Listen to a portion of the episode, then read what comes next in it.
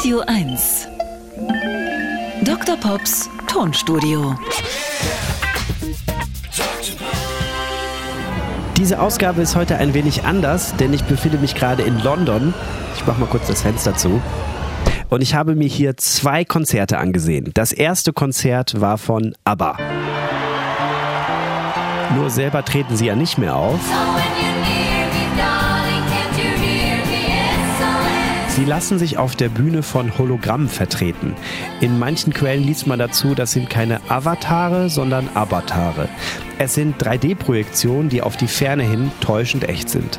Verantwortlich dafür ist eine Produktionsfirma vom Star Wars-Erfinder George Lucas.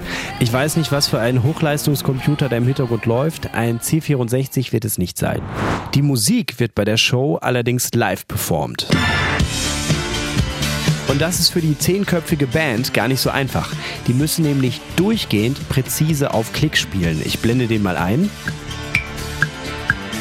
Vor allem wer am Schlagzeug sitzt, hat so etwas auf dem Ohr, damit alles synchron zum Gesang erklingt. Der Aber-Gesang kommt natürlich von der Festplatte, denn Hologramme können ja nicht singen. Mein Fazit, die Show funktioniert, die Leute werden mitgerissen, die Herzen berührt, aber ich verstehe jeden, der das Ganze auch ein bisschen gruselig findet. Das zweite Konzert war von Billy Joel im Hyde Park. Hier war alles live. Es gab keine Backing-Tracks, also Songpassagen, die so ausproduziert sind, dass sie sich auf der Bühne kaum noch nachspielen lassen. Und wie in einem Club bezog Billy Joel die 65.000 Leute ein und ließ darüber abstimmen, welcher Song als nächstes kommen soll. Das hat man bei solchen Megakonzerten auch nicht alle Tage. Es wurde rockig mit seinen eigenen Liedern, aber auch ein Beatles-Cover, A Hard Day's Night. It's been a hard day's night, and I've been working like a dog. Damit wurde Ringo Starr zum Geburtstag gratuliert. Er wurde an dem Tag 83 Jahre alt. Der größte Moment bei einem Billy Joel Konzert ist aber immer der, wenn zum Ende hin bei Piano Man die Musik aussetzt und das Publikum übernimmt. Und wie das klingt, spiele ich mal ein und lasse das einfach nur so stehen.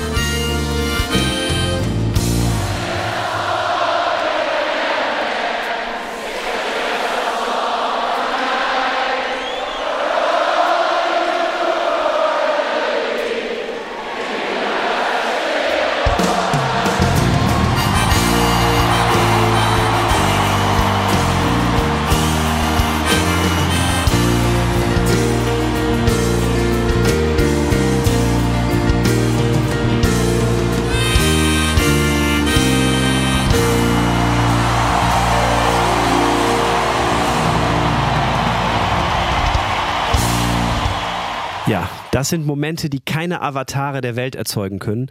Und ich hoffe, dass das auch noch lange so bleibt. Dr. Pops Tonstudio.